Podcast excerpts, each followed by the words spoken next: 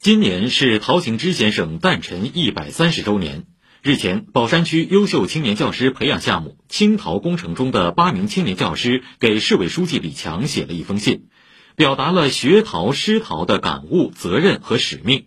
昨天，李强来到宝山的陶行知纪念馆，与青陶工程代表一起参观展览展示并交流。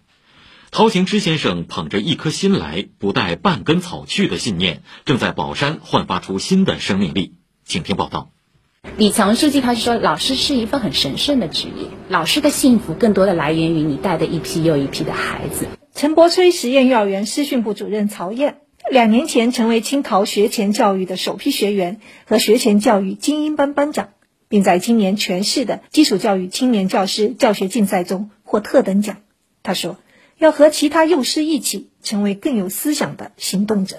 我们呵护的是最柔软的那个群体，越是小的孩子，他的这种个体差异越是明显。最重要的就是你能懂每一个孩子，就是我更会去反思孩子他到底需要的是什么。妙行实验学校初中数学老师罗家俊参加了两批青陶工程的培训，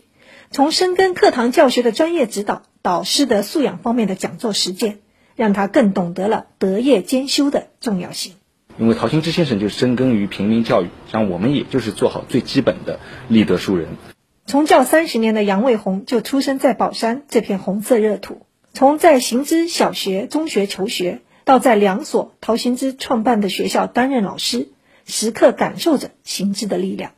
如今，作为行知中学校长，杨卫红带领老师们在实施新教材、新课程改革时。不断打造行知真创的课程体系，我们也利用了信息化的手段，开发 AI 学的这样一个平台，进行校本化的作业的设计，使学生能够通过我们老师提供的丰富的这些资源，帮助他们达到这样一种减负提质的这样一个目标。打造陶行知教育创新发展区，宝山区正不断加强教师队伍的师德师风和能力建设。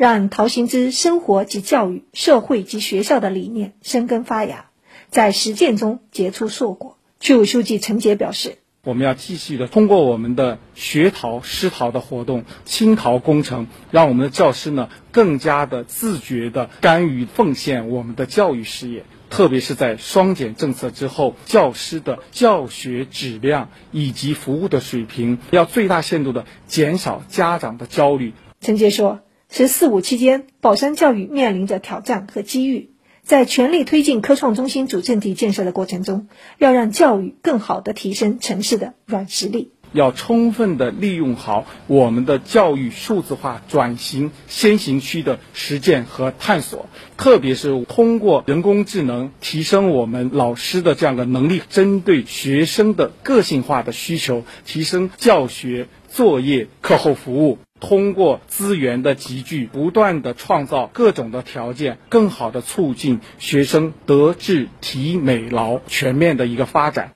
以上由记者刘空霞、汪宁报道。